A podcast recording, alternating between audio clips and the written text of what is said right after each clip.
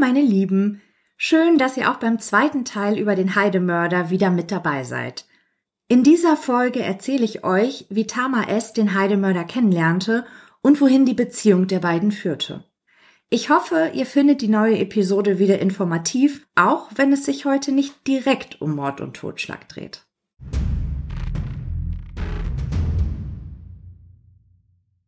Bevor ich euch erzähle, wie Tama S. den Heidemörder kennenlernte, möchte ich euch ein bisschen etwas aus ihrer Biografie erzählen, auch wenn davon nicht allzu viel bekannt geworden ist.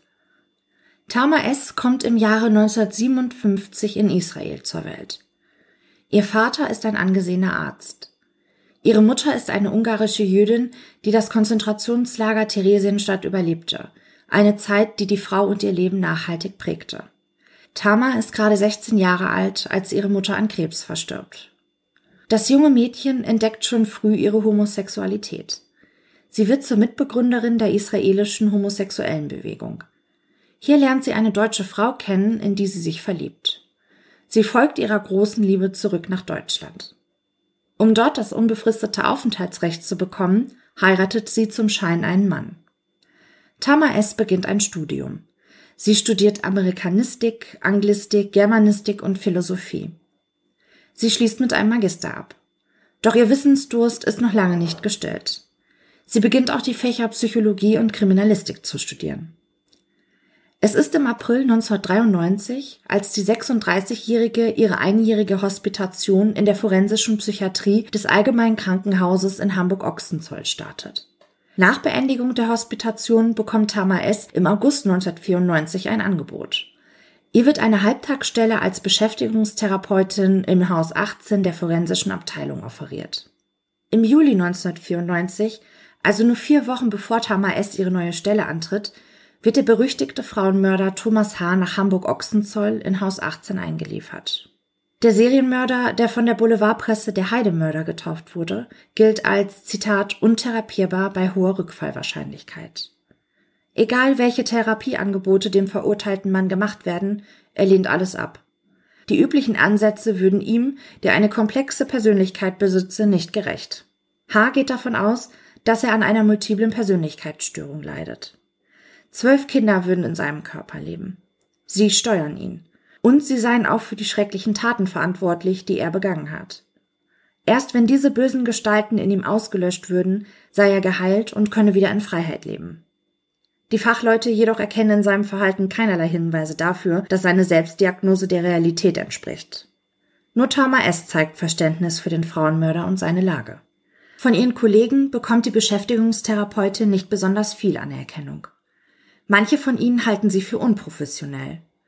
Auf die Patienten reagiere sie teilweise viel zu emotional, sie könne keine professionelle Distanz wahren. So auch bei dem Heidemörder. Sie kocht, malt und musiziert mit ihm. Irgendwann nennt der Tama es nur noch, Zitat, meine Kleine. Auch wenn ihre fehlende Distanz ihren Klienten gegenüber nicht gut von ihren Kollegen aufgenommen wird, so schätzen sie Tama S. jedoch zum Beispiel für ihr unermüdliches Engagement. Obwohl sie eine Halbtagsstelle in der Klinik hat, bleibt sie meist den ganzen Arbeitstag über in Haus 18. Sie nimmt an allen Visiten und Besprechungen teil. Und doch empfinden sie manche der anderen Angestellten als, Zitat, zunehmend unzufrieden. Der Mechanismus, der jetzt einsetzt, lässt sich vielleicht so erklären. Tama S., eine nicht mehr ganz junge Psychologin, die ihr eigentliches Potenzial auf ihrer Halbtagsstelle nicht voll ausschöpfen kann, trifft auf einen prominenten Frauenmörder. Eine größtmögliche Herausforderung für Tama S. Sie ist der Überzeugung, sie könne Thomas H. helfen und ihn heilen. Das redet er ihr auch ein. Nur sie würde ihn verstehen und nur sie könne ihm helfen. Die Psychologin stürzt sich förmlich auf den Patienten Thomas H. Als sie vor ihren Kollegen die Selbstdiagnose der multiplen Persönlichkeit von Thomas H. voller Überzeugung vertritt, wird sie ausgelacht. Doch diese Reaktion bewirkt etwas Verhängnisvolles. Zwei ausgegrenzte Menschen, nämlich eine nicht ernst genommene Psychologin und ihr eingesperrter Patient, kämpfen von nun an gegen den Rest der Welt. Thomas H. macht sich das Wesen seiner Beschäftigungstherapeutin zunutze. Er wird von vielen Menschen, vor allem von Frauen, als sympathischer und charmanter Mann wahrgenommen, der durchaus etwas Gewinnendes an sich hat. Die ehemalige Hausleiterin im Maßregelvollzug sagt über den Frauenmörder, Thomas H. wirkt nach außen charmant. intelligent, sehr bemüht zu gefallen. Diese Fassade bröckelt allerdings schnell. In dem Moment, wo sie ihm etwas versagen müssen, kommt Thomas H. als derjenige zum Vorschein, der er in meinen Augen war und ist. Nämlich als jemand, dem es darum geht, über andere Macht und wenn irgendwie möglich auch Gewalt auszuüben. Eine Bestie, auch wenn ich das nur ungern über einen Menschen sage. Die damalige Hausleiterin ist sich sicher, dass das Klinikpersonal die Ärzte auf die viel zu enge Verbindung zwischen dem Patienten Thomas H. und der Beschäftigungstherapeutin Tamar S. hätte aufmerksam machen können und müssen. So hätte vielleicht das Schlimmste verhindert werden können. Doch interne Konflikte in Haus 18 sorgen dafür, dass eine offene und ehrliche Kommunikation zu diesem Zeitpunkt nicht möglich ist. Die damalige Hausleiterin erzählt, es gab zu dieser Zeit eine etwas unglückliche Personalkonstellation. Das heißt, die Kommunikation untereinander war nicht besonders ausgeprägt. Weil Tama S. selber sehr ausgegrenzt wurde, hatte das zur Folge, dass der ein oder andere, der sonst vielleicht öffentlich etwas gesagt hätte, lieber im Vier-Augen-Gespräch mit Tama S. über mögliche Fehler geredet hat.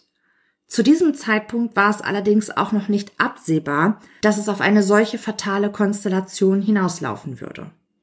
Es ist der 1. September des Jahres 1995, als Tama S. unter Angaben einer falschen Identität ein Einzimmer-Apartment im Stadtteil Hamburg-Hohenfelde anmietet. Dann hebt sie einen beträchtlichen Betrag von 250.000 Mark in ihrem Konto ab. Eine Erbschaft hatte ihr zu diesem Wohlstand verholfen. Nur kurze Zeit nachdem sie diese Dinge erledigt hatte, wird ihr mitgeteilt, dass sie wegen der Konflikte in ihrem Arbeitsumfeld, auch mit ihren Vorgesetzten, in eine andere Abteilung versetzt werden soll. Das würde bedeuten, dass sie nicht mehr so schnell mit Thomas H. zusammenkommen könnte. Doch die Psychologin und ihr Patient haben schon lange einen Plan gefasst. Der Umstand, dass Tama S. nun versetzt werden soll, führt nur dazu, dass sie ihn schnell umsetzen müssen. Die Therapeutin will ihrem Patienten, dem verurteilten Frauenmörder, dem eine hohe Rückfallwahrscheinlichkeit prognostiziert wurde, zur Flucht aus dem Maßregelvollzug helfen. Auch wenn die beiden den Ablauf der Flucht bestreiten, muss man davon ausgehen, dass es sich so zugetragen hat. Es ist der Nachmittag des 27. Septembers, als Tama S. den verurteilten Serienmörder aus seiner Zelle holt.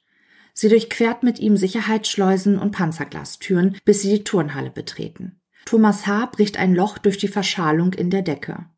So gelangt er auf das Dach des Gebäudes, von dem aus er sich dann in die Freiheit abseilt.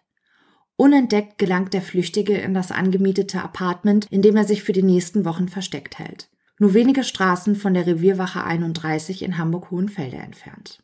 Die ehemalige Hausleiterin erinnert sich später, wir haben uns natürlich gefragt, was haben wir falsch gemacht? Dabei kam dann auch heraus, dass die Treffen, die zwischen Tama S. und Thomas H. stattgefunden haben, durchaus nicht allen verantwortlichen Personen bekannt waren. Die Aufarbeitung der Geschehnisse ist später nicht so geschehen, wie es hätte passieren müssen. Die Stimmung war anschließend von gegenseitiger Vorsicht geprägt. Sofort, nachdem die Flucht von Thomas H. bemerkt wird, setzt sich ein riesiger Polizeiapparat in Gang. Der Druck, den Serienmörder schnell zu finden und wieder unschädlich zu machen, ist enorm. Reinhard Schedor, damaliger Leiter der Sonderkommission und der Fahndung nach Thomas H., erinnert sich später, uns war klar, es ist keine Frage dessen, ob er wieder mordet, sondern eine Frage des Wann und des Wie. Außerdem war die Bevölkerung natürlich stark beunruhigt. Der Fall Thomas H. hat schon besondere Anforderungen an uns gestellt. Man musste sehr viel Geduld und Kraft aufbringen. Die Großfahndung nach dem entflohenen Serienmörder läuft rund um die Uhr. Ungefähr 250 Menschen, die mit dem Geflohenen irgendwie in Kontakt standen, werden nach einem bestimmten Raster von den Ermittlern überprüft. Claudia Brock ist Polizeipsychologin und war damals auch Mitglied der Sonderkommission. Sie beschreibt, von welchen Überlegungen sich die Ermittler damals haben leiten lassen, so. Von wem lässt sich eine Person, die so eine Persönlichkeitsstruktur wie Thomas H. hat, überhaupt helfen? Und wer würde Thomas H. auch vor dem Hintergrund des Wissens um seine Taten und seiner Nicht-Therapierbarkeit bei einer Flucht unterstützen? Vor dem Hintergrund seines Bedürfnisses nach Einzigartigkeit, aber auch seinem Misstrauen gegenüber anderen Personen musste Thomas H. zu Helfern schon länger Kontakt gehabt haben. Und er musste davon überzeugt gewesen sein, dass diese Person auch die logistischen Voraussetzungen für eine Flucht mitbringt was ja bei Tama S der Fall war, weil sie die Schlüssel zu den Räumlichkeiten hatte. Die Person, die ihm hilft, musste auch der Überzeugung sein, dass er im Klinikum Ochsenzoll nicht richtig untergebracht ist, dass er die Morde zwar begangen hat, sie aber eigentlich kein Teil von ihm sind und dass es wichtig ist, ihn mit einer entsprechenden Methode zu therapieren, die nur eben im Klinikum Ochsenzoll nicht angeboten wird. Die Person musste daran glauben, dass ihm geholfen werden könnte, wenn er die richtige Therapie angeboten bekäme. Wer könnte diese Person wohl nur sein, auf die all die genannten Faktoren der Polizeipsychologin zutreffen? Auch den Fahndern ist klar, dass Tama S. eine Schlüsselrolle bei der Flucht von Thomas H. spielt. Doch nicht nur sie wird dem Frauenmörder geholfen haben. Die Fahnder sind sich sicher, dass es Helfer gibt, ein sogenanntes Helferumfeld. Zum Beispiel denken sie da an den Hamburger Rechtsanwalt Martin S., der bereits wegen Betruges verurteilt wurde. Thomas H. hatte ihn während seiner Untersuchungshaft kennengelernt. Sein Helferumfeld scheint sich bewusst zu sein, dass sie von der Polizei überwacht werden. Denn keiner nimmt Kontakt zu dem entflohenen Straftäter auf. Die Sonderkommission möchte die Helfer mit einem Trick überlisten und hoffen, dass sie so herausbekommen, wo H. sich versteckt hält. Lange Zeit wurde bestritten, dass es diesen Zitat Kunstgriff je gegeben hätte, denn die Linie zwischen legal und illegal ist hier sehr dünn. Nachdem die ganze Sache vorbei war, hat Reinhard Schedor bei NDR 1 Niedersachsen dann erzählt, als wir relativ sicher waren, welche Menschen für die Organisation der Flucht in Betracht kommen, haben wir ein Schreiben gefertigt. Ein Erpresserschreiben. Wir haben geschrieben, dass wir jemand sind, der genau weiß, dass diese Leute für die Flucht von Thomas H. verantwortlich sind. Und dieses Schweigen wollte sich dieser jemand dann auch bezahlen lassen. Das hat dann dazu geführt, dass sich die Beteiligten über Thomas H. unterhalten haben und das wiederum war für uns nochmal die Bestätigung, dass sie damit zu tun haben. Der Erpresserbrief hat uns aber nicht weitergebracht in Bezug auf das Versteck von Thomas H. Auch wenn der Erpresserbrief nicht den gewünschten Erfolg bringt, so bestätigt das Verhalten von Tama es das, was die Fahnder die ganze Zeit schon ahnen. Sie weiß etwas und sie unterstützt Thomas H. Zeit also für den nächsten Schlag. Am 30. Dezember 1995 nehmen sie die Psychologin vor ihrer Wohnungstür fest. Unter Aufgebot eines riesigen Presserummels. Die Medienvertreter sind aber nicht rein zufällig vor Ort und dokumentieren die Festnahme von Tama S.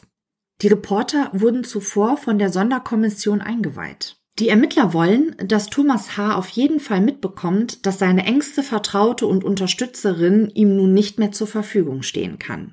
Die Polizeipsychologin Claudia Brockmann entwickelte diese Strategie. Zitat, es stand von Anfang an fest, dass er die Flucht nicht alleine durchziehen kann. Ein sogenanntes Helferumfeld war die Bedingung dafür. Wenn man ihm das entzieht, kann er nicht mehr weiter, braucht aber nach dem Scheitern einen großen Auftritt nach dem Motto, hier bin ich, um den sogenannten Herauskommer zu haben. Ich wollte ja nur mal auf die Zustände im Klinikum Ochsenzoll aufmerksam machen. Das war die Prognose, die zu seiner Persönlichkeit passte und die ist dann ja auch so aufgegangen. Und Claudia Brockmann behält recht.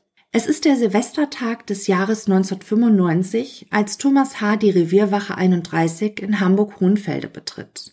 Zuvor hatte er eine Handvoll Baldrian-Tabletten geschluckt, zur Beruhigung. Die diensthabenden Polizisten erkennen zunächst gar nicht, wen sie da vor sich stehen haben.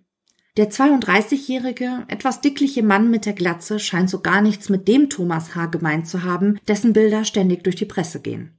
Doch er ist es. In seiner Hand trägt er eine Plastiktüte mit 160.000 Mark. Er wird verhaftet und zurück nach Ochsenzoll gebracht. Tama S. wird sofort als Therapeutin entlassen und erhält Hausverbot im Klinikum Ochsenzoll.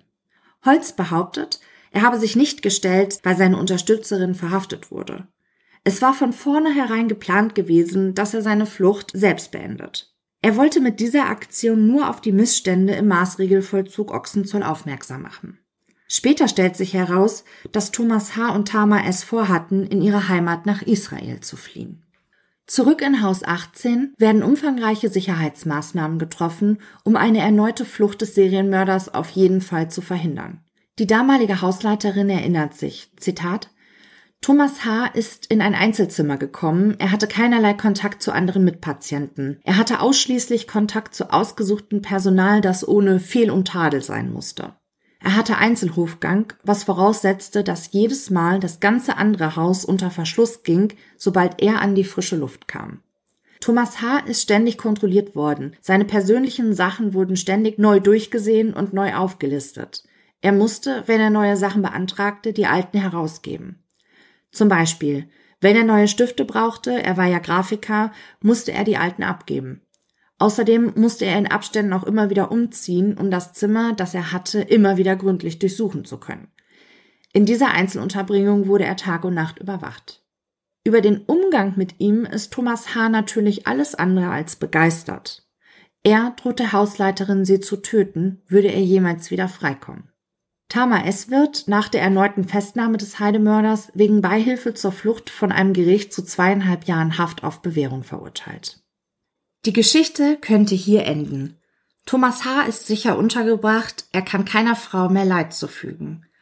Tama S. ist abgestraft worden und hatte genug Zeit, sich zu überlegen, was hätte passieren können, wäre der Heidemörder wieder auf Raubzug gegangen. Sie hat nicht nur sich selbst, sondern auch andere Frauen in höchste Gefahr gebracht. Doch zur Überraschung aller und zum Missfallen der Institutionen heiratet die Psychologin trotz ihrer sexuellen Orientierung ihren Patienten im März des Jahres 1997. Polizeipsychologin Brockmann glaubt, es sei denkbar, dass sie dies tat, damit Thomas H. seinen Nachnamen ändern kann. Er nimmt den Familiennamen seiner Frau an. Claudia Brockmann erzählt, wir waren total überrascht, dass er seine jetzige Frau partout heiraten wollte und ich nehme an, dass auch das beträchtliche Erbe, das sie hatte, dazu beigetragen hat. Denn von einem Vollzug der Ehe konnte ja zu keinem Zeitpunkt die Rede sein. Und er geht mit seiner Frau einfach schlecht um. Er ist selten freundlich, geschweige denn höflich. Er hat sie damals häufig angeblasen, wenn sie in seinen Augen etwas verkehrt gemacht hat, und er hat sie durchaus auch mal als dumme Kuh bezeichnet. Und das Aufsichtspersonal, das bei solchen Besuchen nach wie vor dabei sitzt, hat sehr häufig schon geäußert, dass es diese Besuche lieber nicht so gerne beaufsichtigen würde, weil es so ätzend ist, ihm dabei zuzuhören, wie er mit seiner Frau umgeht. Da die Klinikleitung in Ochsenzoll ihrer ehemaligen Angestellten Tama S. Hausverbot erteilt hatte, muss Thomas H. am 13. März unter den allergrößten Sicherheitsvorkehrungen in ein Hamburger Untersuchungsgefängnis verfrachtet werden. Hier nimmt ein Standesbeamter die Eheschließung zwischen dem Frauenmörder und der Psychologin vor. Hochzeitsfeierlichkeiten gibt es nicht. Direkt nach der Trauung wird Thomas S., wie er jetzt heißt, zurück in die Psychiatrie gebracht. Ein Jahr nach der Heirat gibt Tama S. den beiden Journalisten Andrea Schapper und Peter Sandmeier ein Interview, das im Mai 1998 in der Zeitschrift Stern erscheint. Elisabeth Pfister hat das Interview in ihrem Buch Wenn Frauen Verbrecher lieben zusammengefasst. Es ist das erste Mal und einzige Mal, dass sich Tama S. persönlich äußert, nachdem ihr Fall, ihr Prozess und ihre Verurteilung ausführlich durch die Presse gegangen waren. Das Gespräch gibt einen Einblick in viele Rätsel um ihre Beziehung zu Thomas H., um ihre Motivation und Sehnsüchte, die sie zu ihren Entscheidungen getrieben haben. Dem Interview ist zu entnehmen, dass ihr Hausverbot in der Klinik aufgehoben worden war, denn sie berichtet darin von ihren Kontaktmöglichkeiten und Besuchen bei Thomas H. Dreimal in der Woche, so schildert sie, dürfen wir abends eine halbe Stunde telefonieren und einmal wöchentlich können wir uns für eine Stunde sehen.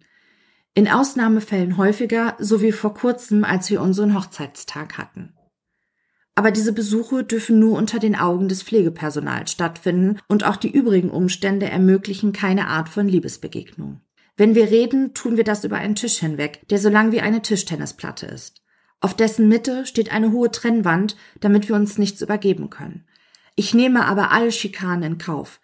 Jeder Besuchstag ist für mich ein hoher Feiertag. Wir machen uns Liebeserklärungen und reden über alltägliche Sachen. Oft ist er aber auch traurig oder schlecht gelaunt und ich versuche dann, ihn aufzuheitern. Er rettet mich und ich rette ihn. Ob sie sich überhaupt jemals schon erotisch begegnet seien? Nein, Während seiner Flucht standen wir unter zu großer Anspannung, waren zu überwältigt von dem Gefühl der Angst, entdeckt zu werden. Bei den wöchentlichen Besuchen heute gibt es keine Gelegenheit, schließlich sind wir nicht alleine. Wir umarmen und küssen uns bei Begrüßung und zum Abschied sehr intensiv, das hat vielleicht einen Hauch von Erotik. Und ihre frühere lesbische Orientierung? Dass ich nicht mehr lesbisch bin, konnte ich anfangs selbst nicht fassen. Für mich war das eine körperliche und emotionale Revolution. Dieses neue Gefühl kam schleichend, während wir auf der Flucht waren. Wir hatten beide schreckliche Angst. Ich wusste, was mir irgendwann bevorstand. Gefängnis. Ich war fast hysterisch vor Angst davor. Mein ganzes Leben geriet ins Wanken. Und als Thomas mich dann tröstete, mich in den Arm nahm, spürte ich plötzlich, dass ich diese Umarmung nicht bloß als kameradschaftlich empfand. Auf die provokante Frage des Interviewers, ob es für sie vielleicht ein besonderer Reiz sei, von einem dreifachen Mörder umarmt und geküsst zu werden, antwortet sie, nein, an so etwas habe ich nie gedacht. Schon bei der allerersten Visite damals in Ochsenzoll hatte ich unendliches Mitleid mit ihm. Er wirkt so hilflos. Thomas ist kein Mörder. Und fügt hinzu, er ist krank und kann daher nicht die Verantwortung für die Taten übernehmen. Ich bin bereit, alles für diese Beziehung herzugeben. Mir ist aber bewusst, dass wir ein Eheleben wie andere nicht erleben dürfen. Es ist das Jahr 2003, als Thomas S. beim Landgericht Hamburg klagt. Er will die Ehe mit seiner Frau Tama vollziehen. Er fordert Erleichterungen in seinem Maßregelvollzug und er will sich mit seiner Ehefrau unbeaufsichtigt in einem der Besucherräume treffen. Doch das Klinikum Ochsenzoll kommt seinen Forderungen nicht nach, zu groß sei die Gefahr für Leib und Leben seiner Ehefrau. Außerdem bestehe weiterhin Fluchtgefahr. Das Landgericht weist die Klage des Heidemörders entschieden zurück. Bis heute wurde die Ehe des Heidemörders mit seiner Therapeutin nicht vollzogen, nur unter Aufsicht dürfen sie sich sehen. Das ist das letzte Mal, dass Thomas H. für Schlagzeilen sorgt. Seitdem ist es ziemlich still um den Heidemörder geworden. Nur für den Kriminalbeamten Hans-Peter Kröger steht fest, dass man irgendwann noch mal etwas von dem Frauenmörder hören wird. Zitat. Es war immer sein Ding, in den Schlagzeilen zu stehen, ob es nun damals um die Festnahme ging oder um die Gerichtsverhandlung. Immer wieder war er in den Medien präsent. Und dann kam seine Flucht, die Heirat mit seiner Therapeutin. Auch da hat er sich wieder ins Rampenlicht gestellt. Während der letzten 15 Jahre hat er es immer wieder geschafft und deshalb wird er wieder irgendetwas tun, um wieder Aufmerksamkeit zu bekommen. Das letzte, was ich über Tama S. herausfinden konnte, ist, dass sie im Jahr 2006 allein und mittellos in Hamburg lebt und ihren Mann Thomas nach wie vor regelmäßig einmal die Woche besucht. Da durch die Presse nichts anderes bekannt geworden ist, gehe ich davon aus, dass sie auch heute noch so lebt.